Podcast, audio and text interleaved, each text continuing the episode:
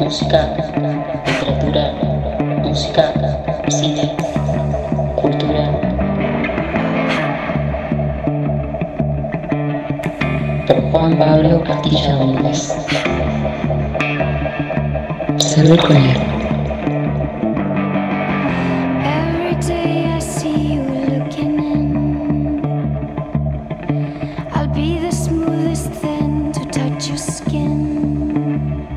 Episodio número 5 de Astilla on the Rocks y es el primer episodio que estoy grabando luego de esa primera tanda de cuatro episodios que ya habrán escuchado y les agradezco muchísimo por haberlo hecho. Como les conté en esos primeros episodios, la idea fue esta, sentarse delante del micrófono e improvisar, ver qué salía. Y la verdad lo que salió me dejó conforme, en el sentido de que no había una línea y un patrón general, sino que mi intención es que cada uno de nosotros hagamos un vínculo directo con nuestra infancia, con nuestra adolescencia o con nuestros primeros pasos en la música en cualquier formato. Acá no estoy hablando de cómo ingresaste, si ingresaste con los vinilos, el CD, no importa, en el aspecto de que el, el primer impacto que tuvo la música en tu vida para mí es algo irrepetible. Eh, estuve pensando mucho estos, estos últimos días, pasé más tiempo dentro de una disquería que dentro de una bibli- biblioteca o de una librería, eso quería decir. Y mm, ese entusiasmo a flor de piel lo tuve toda mi vida por la música, lo sigo teniendo, sigo deseando ir a revolver bateas, bueno, ahora estamos en pandemia, no se puede, y la verdad que cada vez quedan menos disquerías, y eso también es una pena, me, parece que, que una de las intenciones detrás de este podcast justamente es eso, mm, hablar de una época que nos gustó a todos, eh, en la que todos fuimos felices y que de, de repente nos arrebataron sin preguntarnos, sin mediar consulta, encuesta u opinión, sino que directamente de repente no hay más disquerías, por ejemplo, las revistas ya no tienen la calidad y el impacto que tenían anteriormente, y así en sucesivas em, em, manifestaciones artísticas. Me agrada que, que me hayan dado muy buen feedback ustedes, quienes están del otro lado, se los agradezco inmensamente. Creo que no dejé un mensaje sin responder, así que si lo he hecho, les pido disculpas y vuelvan a escribir, pero la verdad que estuvo muy bueno eso, que, que- que somos muchos, ¿no? Los que vivimos de este modo, los que sentimos la música de este modo, y también un poco dejar de lado el tecnicismo. Eh, como vengo diciendo y como dije hace unos segundos nomás, apelar a lo, a lo que mm, dictamina el corazón, a eso apuntaba. Buscar más qué es lo que sentimos. En definitiva, creo que hoy em, nos damos cuenta de muchas otras cosas que nos han pasado. Por ejemplo, no sé, comprar revistas donde decían los 100 mejores discos del blues experimental. Ninguno de esos muy probablemente te llegue a las venas como te llega la música que vos querés escuchar. Es muy difícil a veces recomendar un disco, decirle a una persona, toma esto, te puede llegar a gustar, por un montón de circunstancias. Em, pero está bueno también hacerlo como con un vínculo directo. Yo hice gráfica muchos años, escribí mucho y, a veces es como muy frío ponerse a escribir para una persona que no sabes quién va a estar. Hoy con las redes como que eso se acerca un poco más, pero en definitiva digo, no sentir vergüenza como nunca lo hemos sentido, calculo, si estás escuchando esto, de, de la música que escuchamos, ¿no? Eh, a mí me gustan discos que la crítica generalmente los bastardea. A mí me tiene sin cuidado, siempre me tuvo sin cuidado. Y lo lindo de que, me guste la música del modo que me gusta es que no discrimino por género. A mí no me interesa si un disco es de un determinado género. Le voy a dar la oportunidad y, le voy a dar las mismas chances que, algo de mi, acorde a mi paladar. Así es como vieron que en esos primeros episodios hablé de música que abrieron mis oídos y que tal vez no es la música más representativa de nadie, sinceramente. No creo que alguien en su sano juicio diga que es fana de MC Hammer, los debe haber seguro. Pero siempre hay que tomar eh, los elementos que nos gustan de la música, ¿no? recuerdo una entrevista hace muchos, muchos años a Dave Ellefson, de, el bajista de, de Megadeth, el ex bajista de Megadeth, y que, él decía justamente esto, que si tenemos dos oídos, ¿por qué no aprovecharlos? Y lo leí a una temprana edad y es algo que me marcó fuego y, me identificó decir esto, claro, por supuesto, ¿por qué limitarse a escuchar un, un solo género de música?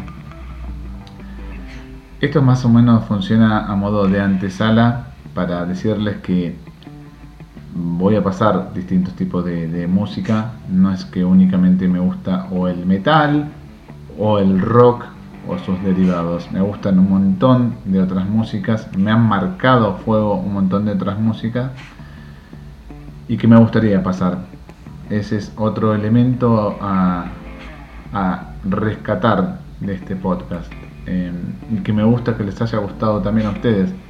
Musicalizar volver a poner canciones y darles un contexto y vida propia y no dejar que el algoritmo haga ese trabajo por nosotros, sino ir a romper el algoritmo de las redes, ir a buscar algo por nosotros mismos y pensar un programa acorde a la musicalización. Es algo que siempre me entusiasmó, es algo que me sigue entusiasmando y por eso me motiva y por eso les vuelvo a agradecer ese feedback. Me gusta saber que no soy el único que piensa así. Y si uno fuera, bueno, es lo, es lo que hay.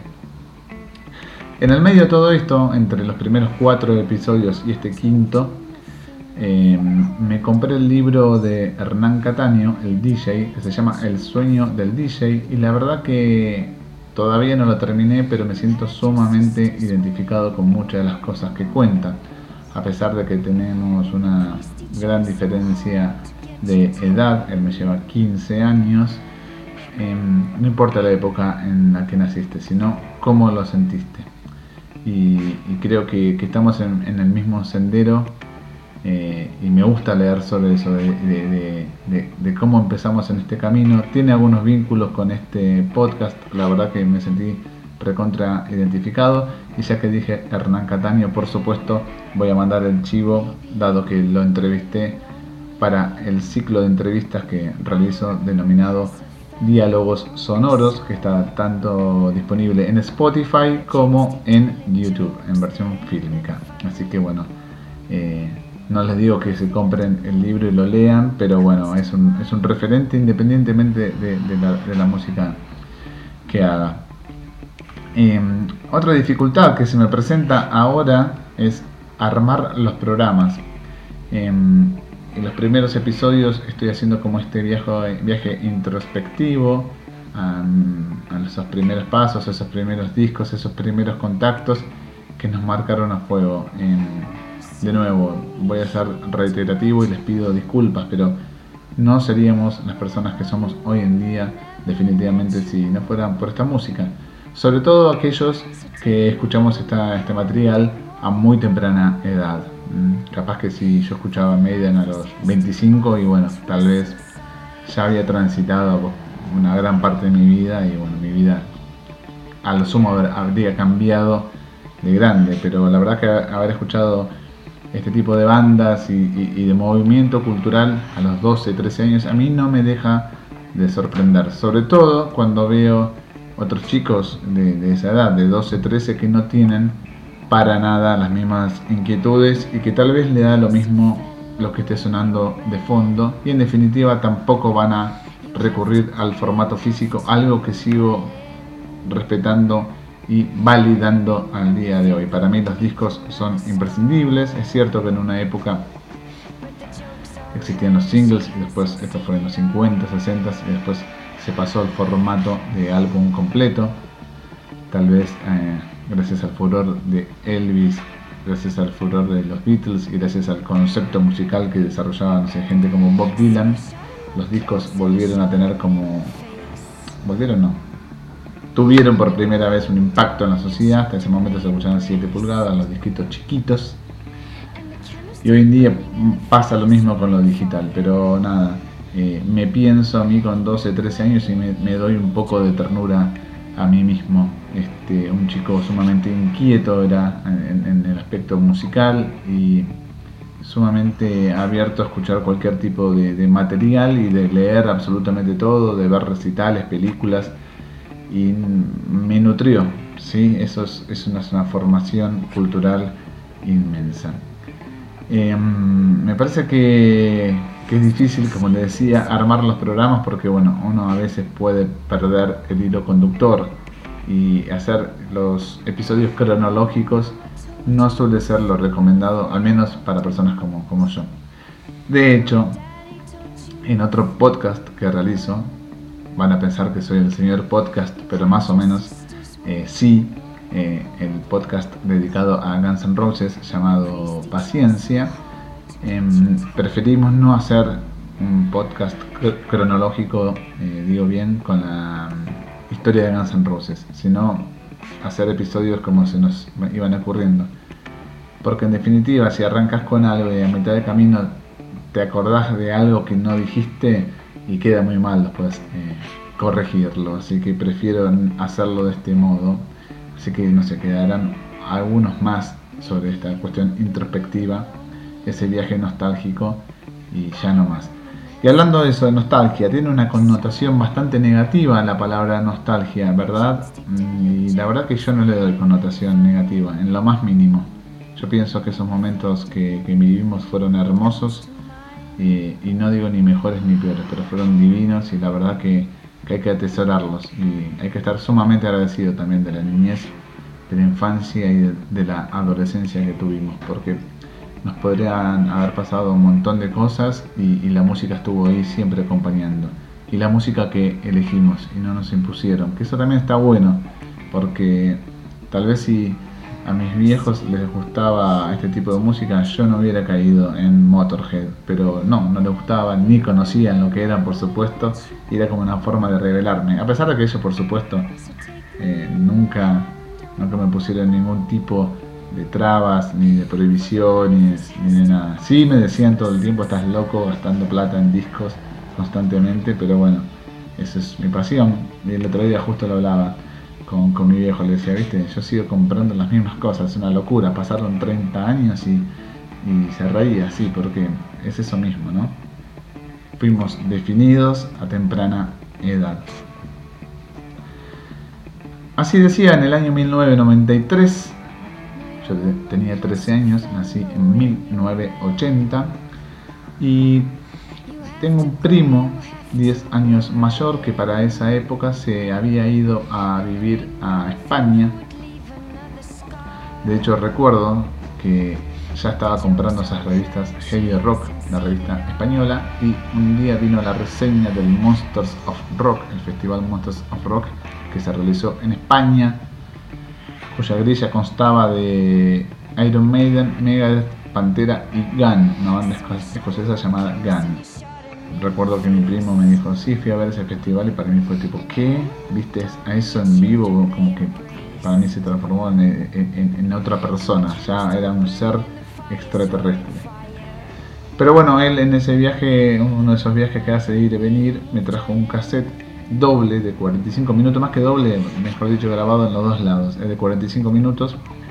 Y en el lado A me grabó lo mejor de, de Halloween. ¿sí? La banda alemana Halloween, germanos, que en el año 1992-93 no estaban pasando su mejor momento de popularidad. De hecho, ya había pasado tiempo atrás su mejor momento de popularidad. Después, afortunadamente para ellos, recuperaron ese tiempo perdido. En el año 1987, Halloween edita un disco titulado Keeper of the Seven Keys Part 1. Así, directamente Part 1, dejando abierto que habría una segunda parte que finalmente llegó al año siguiente, 1988. El disco obviamente se llama Keeper of the Seven Keys Part 2. Para mí esos dos discos son una obra maestra tras de otra, son dos discos 10 puntos, se los garantizo, de principio a fin no sobra nada, al contrario, cada vez que lo vas escuchando redescubrís cosas. Al día de hoy, 2021, se redescubren cosas. El manager de Iron Maiden, Rod Smallwood, así se llama el tipo, Rod Smallwood, eh, tenía una productora, la sigue teniendo, llamado Sanctuary, Y fue tanto el impacto de esta banda en ese momento que los fichó el tipo que no ficha a casi nadie bajo su, su este, carpeta de artistas.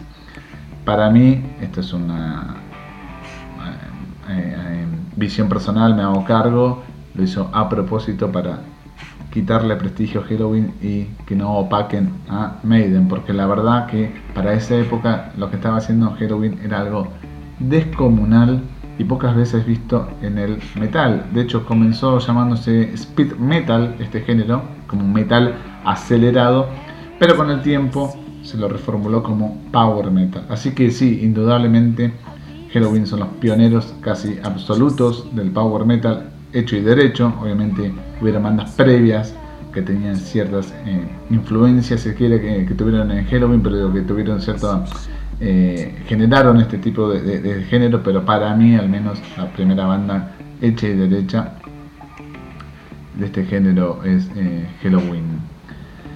Decía entonces que un primo mayor me trajo de Europa un cassette, me podría haber traído otra cosa también, ¿no? Medio laucha, me grabó un cassette, me dio un cassette medio grabado, tráeme un disco original, pero bueno, nada. El lado A tenía lo mejor de estos dos discos. Imagínate, lo mejor de dos discos son 10 puntos, el compilado era ya 150 mil puntos. Así que para mí, para arrancar un poco esto, y una de las bandas que me marcó muy de chiquito, a la cual le tengo mucho cariño, esto es Halloween, desde el Keeper of the Seven Keys Part 2, la parte 2, me gusta más que el disco 1, viste que se dice, las segundas partes nunca son, son buenas, bueno, en este caso, para mí, es, algo más logrado que el primero.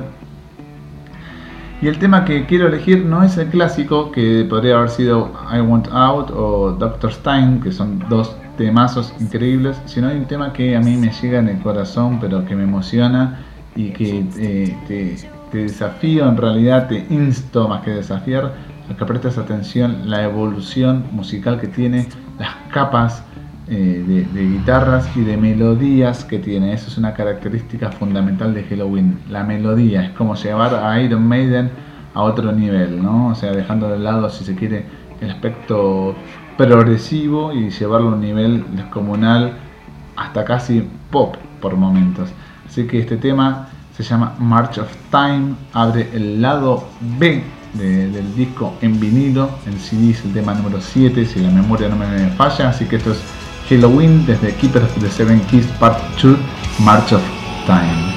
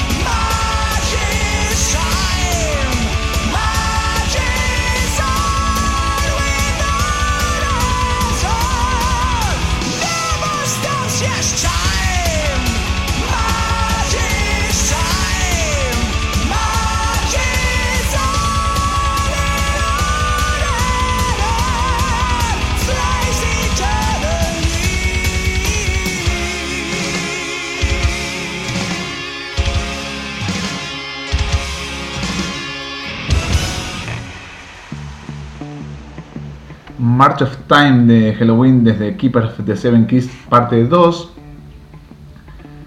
Me sigue emocionando al día de hoy este tema. Em, el genio oculto de, de Halloween es el guitarrista Michael Wicat o Michael Wicat, que es el guitarrista que estaba opacado en aquel entonces por Michael Kiske, que es un gran compositor también, y por, por, Kai Hansen. Michael Kiske es el cantante de Halloween, que era apenas un, un adolescente, me parece, cuando grabó, cuando grabó este disco. No sé, debía tener 20 años, 19 años creo, tenía una cosa así.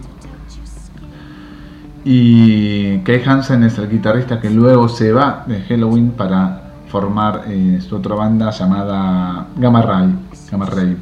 Em, Michael Wickett es como el genio oculto, yo te decía que compone absolutamente todas las canciones de Halloween y no está tan considerado en la historia del metal como esos compositores al nivel, si se quiere, de Hetfield, Mustaine, que para mí, en serio, no tiene nada que envidiarles a ninguno de estos eh, referentes indiscutibles, si se quiere, del metal. Pero bueno, nada, eso fue Halloween.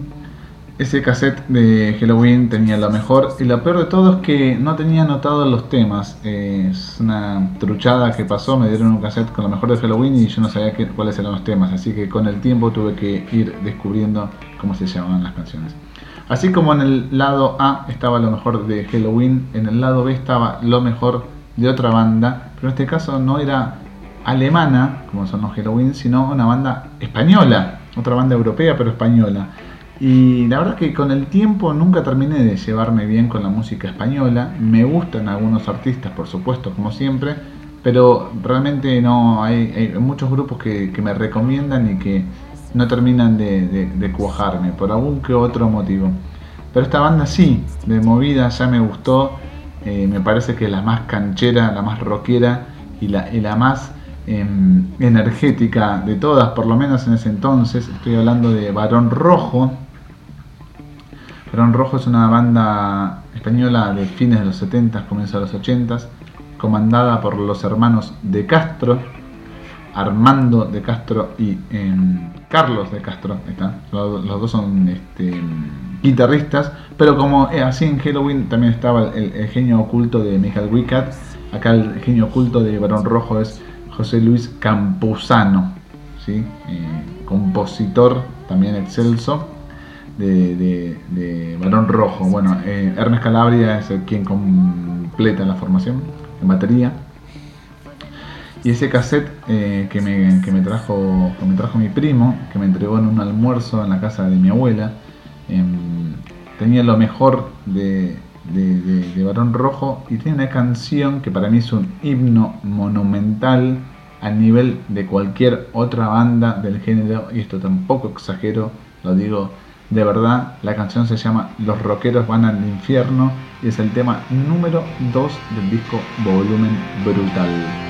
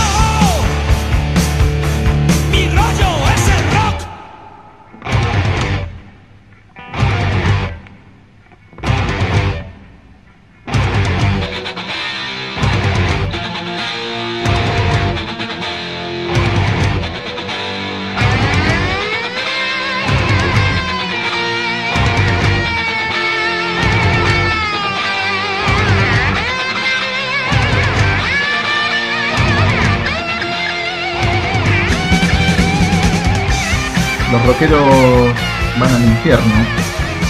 Gran título, gran título, eh, Barón Rojo. El disco Volumen Brutal. Un clásico, para mí otro disco 10 puntos. Ya había leído yo en aquel entonces de Barón Rojo en la revista Heavy Rock.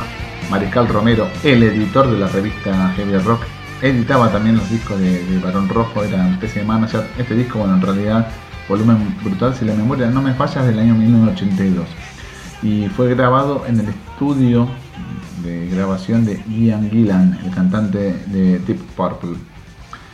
Eh, había mucha guita metida detrás de, Barón Rojo. De hecho, si, si googlean van a ver que Barón Rojo toca luego de Iron Maiden. O sea, Iron Maiden abre un, no sé si es el festival de Reading o uno de esos festivales tradicionales del Reino Unido, donde invitaron a Barón Rojo, la venía rompiendo, en un show se subió a cantar Bruce Dickinson también con ellos.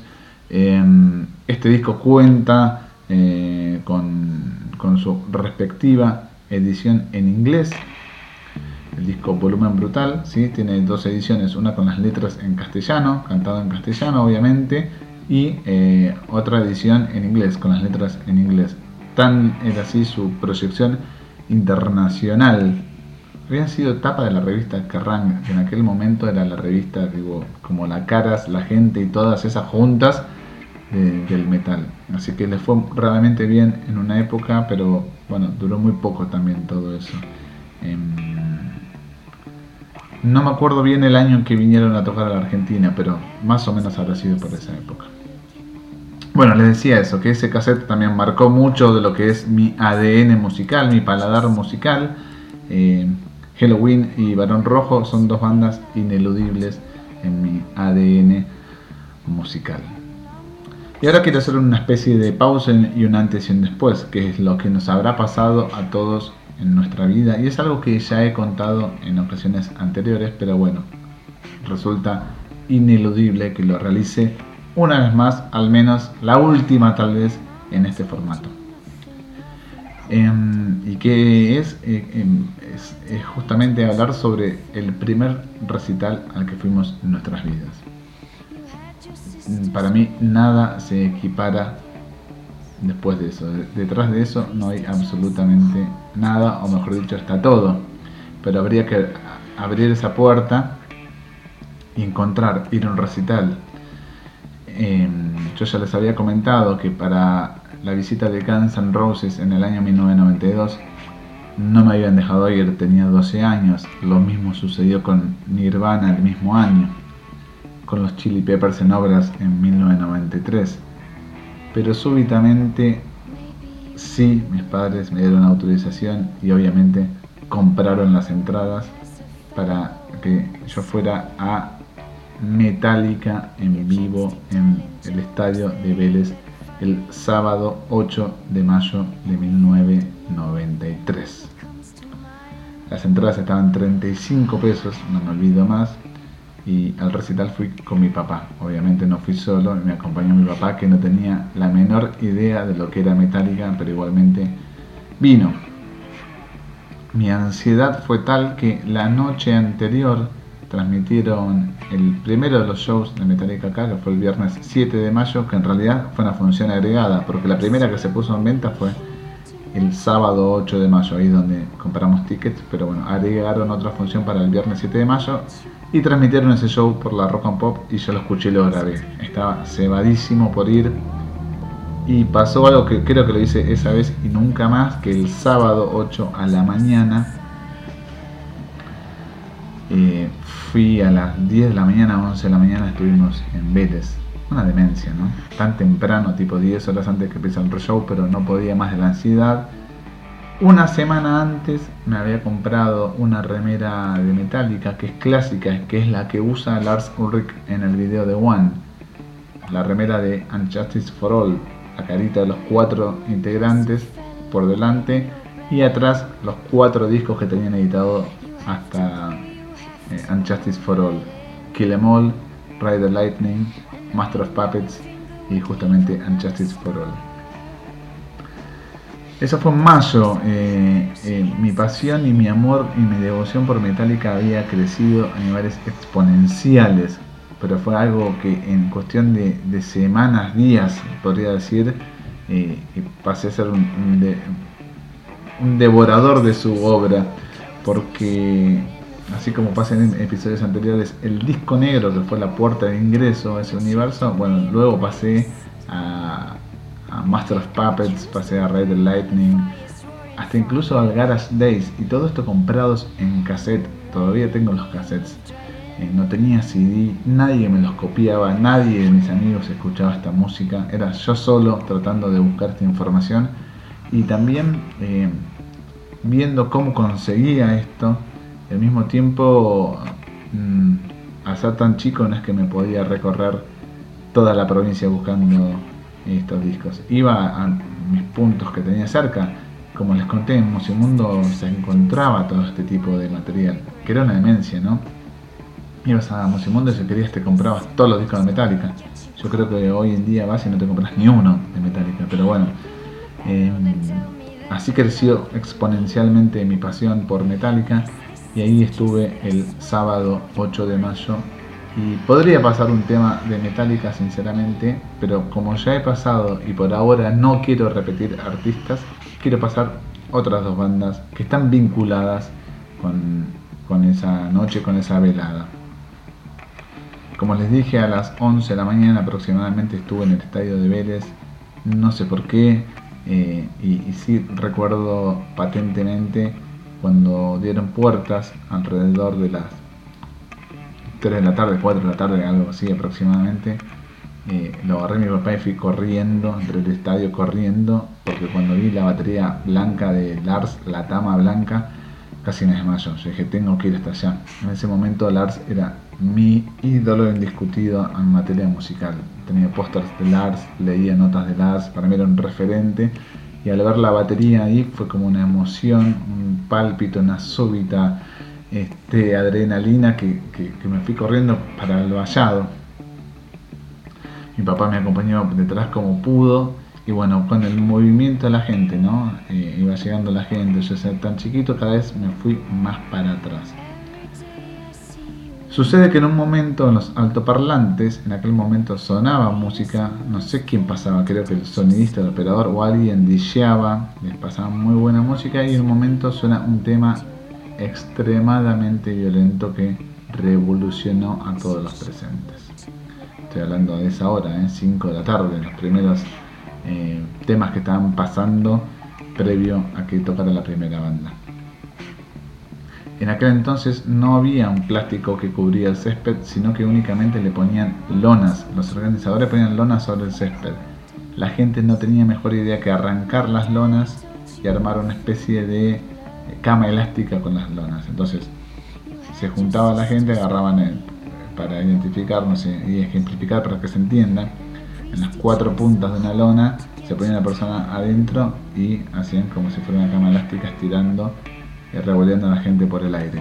Una locura descomunal, seguro que alguno terminó con la columna reventada, con el cráneo roto, pero no lo presencié al menos. Bueno, la gente estaba muy eufórica, eso quería decir, y en algún momento de la tarde en ese entonces, cuando DJan este, previo a la salida de la banda telonera, suena un tema extremadamente violento, la gente se sacó, hubo muchísimo pogo y mm, mi papá me agarraba, me acuerdo, como si fuera, no sé, me tenía así como, no, podía este, hacer tanta presión para que yo no me escapara. Nada, fue un tema mm, relativamente corto. Yo me quedé boquiabierto, dije, no puedo creer lo que acabo de escuchar. No puedo creer lo que acabo de escuchar. Yo nunca había escuchado esa canción y no sabía qué hacer. eh, Cómo enterarme de, de qué había sonado. Obviamente le pregunté a un chico que estaba ahí. Digo, ¿vos sabés? Le digo, perdóname, ¿qué banda acaba de sonar? Y me dice, sí, la de recién. Y me muestra la remera y me dice, es esta banda. Pantera. El pibe tenía una remera de Phil Anselmo. Y se me quedó grabado en la mente para toda mi vida. Pantera. Esto fue un sábado. El lunes fui a la disquería a comprar un disco de Pantera. Como les dije, no estaban todos los discos en cassette disponibles. Capaz que en CD sí, pero en cassette no, yo no tenía compactera. Así que me hice una copia de Cowboys from Hell, el único disco que había conseguido en la disquería. Así que llegué a casa, puse el disco y digo, me parece que la canción que a mí me gusta no está acá. Me parece que la que yo escuché no. Igual el disco obviamente me ha parecido increíble.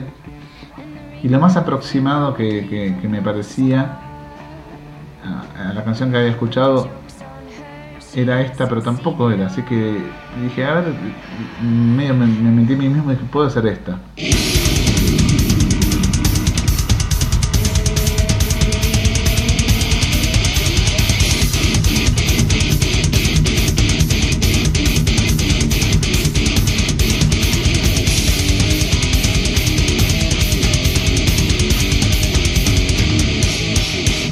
Violentísimo, ¿no? Violentísimo, violentísimo. Claro, pero la, canción que yo había escuchado ese sábado también era violentísima, pero no era esta. Nada, entonces investigué más sobre Pantera, me enteré que había otros discos y que me la comprar el otro disco, que, que haya, lo voy a buscar, lo voy a buscar y lo conseguí. Y el disco se llamaba Vulgar Display of Power e incluía esa canción. ¿Cuál era esa canción? Fucking Hostel. One, two, three, four.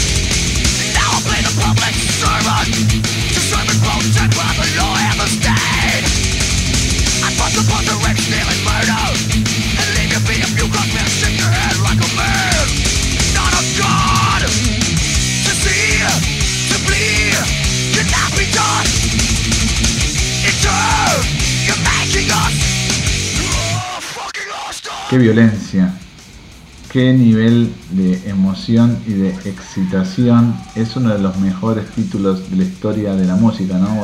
Una vulgar exhibición de, de poder o algo así, porque lo es. Un discazo de principio a fin. Es esos, esos discos que los tengo tan escuchados que los puedo tararear de principio a fin. Riff por riff, por melodía por melodía, por armonía guitarrera, todo. Es un 10 el Burger, un clásico inoxidable y un disco que, que me sigue pareciendo una maravilla compositiva. Está a la altura de cualquier obra maestra de la música contemporánea. Así que eso pasó ese sábado 8 de mayo de 1993. Descubrí Pantera casi por accidente. Me pareció muy divertido. Bueno, ¿qué motivó esto, ese pogo descomunal? Que terminamos con mi viejo pegados al, mangrullo, que es la torre de sonido, donde se ubica la consola de sonido, el sonidista, las luces, el iluminador, todo está en el mangrullo, así se llama técnicamente. Y fue el único lugar donde podíamos con- encontrar un tipo de reparo. Obviamente estoy diciendo que, esto no lo había mencionado antes, que el ticket que yo tenía era para campo. Tal vez no la mejor decisión para llevar a un chico de 13 años, pero no importa, no, no sabía esto, ¿no? O sea, era inocencia pura. Nada, entonces el mismo caudal de la gente en el pogo que se armó con, con fucking Hostel eh, nos llevó para el lado de Mangrullo y vemos de repente esa misma tarde con, con mi viejo que bajan dos personas de Mangrullo y se nos acercan. Era el iluminador de Metallica con un intérprete. Se presentó y dijo que Metallica priorizaba, eh, y vamos a hablarlo en tiempo presente, ¿no? Se presentó, dijo, bueno, buenas tardes, gracias por haber venido. Les queremos comentar que Metallica prioriza la salud de sus fans, de sus seguidores. Así que considero que este chico, le dice esto a mi papá, ¿no? Este chico no tendría que estar acá en el campo, puede ser muy peligroso, la gente revolviendo por los aires, mucho polvo. Así que los invito a subir a la torre de sonido. ¿Por qué? Casi me muero. Y bueno, ahí subimos con mi papá. Ah, y el tipo dice, son invitados de, Metallica. Cualquier cosa me dicen, tuk, y se, se fue a, a la parte de las luces que era más arriba. Nosotros nos quedamos atrás de la consola. Para que se den una idea, o sea, no, no. Me dieron stickers de Metallica, bueno, bebida ni que hablar, de Gatorade. Nada, me atendieron como un duque, revista, todo, increíble. Y nada, no nos, no nos sacó nadie. De hecho, en un momento, cuando viene el operador de Metallica, esto estoy hablando a las 5 de la tarde, bueno, cuando vino hacia las 8 y media ponerle algo así, para hacer una leve prueba, una mini prueba de sonido, eh, nos quiso rajar, por supuesto, y bajó el iluminador y dijo, no, no, ellos dos se van a quedar porque son invitados de Metallica. Y el sonidista de Metallica dijo, ok, ningún problema. Y se quedó operando y nosotros atrás a, no sé, 50 centímetros, una demencia, una verdadera demencia. Mi primer recital haber empezado así eh, en el Mangrullo. Eh, hay una foto en la revista Heavy Rock que, se cubrió ese show y yo estoy por ahí y, la tengo guardada, es increíble, estoy con una campera Bordeaux, así que si alguien tiene ese número de la Heavy Rock en la que cubren Metallica en Vélez en, en 1993, van a ver que sacan fotos, no sé por qué encima salen una foto de Mangrullo y ahí estoy yo. Nada, y me parecía como simpático y tal vez un poco eh, como una muestra de todo esto, cerrar justamente con la banda telonera de esa noche que fue Orcas, la banda nacional. Así que técnicamente la primera banda que vi en vivo en mi vida fue Orcas, porque abrió ese show. Em, recuerdo que el ruso Berea salió a presentar a la gente, a anunciar cosas a la gente.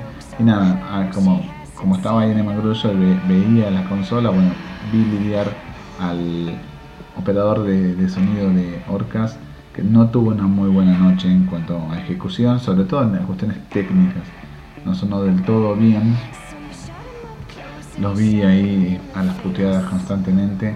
Me acuerdo que yo tan inocente eh, pensé que Orcas era la banda telonera de Metallica por toda la gira. Entonces me dije, bueno, ¿y de acá dónde se van? Le pregunté al operador. Me dijo, a mi casa, ¿no? ¿De dónde crees que vayan? Le digo, no, se van a Chile, creo que Metallica ha puesto a Chile. Me dice, ojalá me fuera a Chile. Yo tengo una inocencia, flor de piel increíble, pero bueno, nada.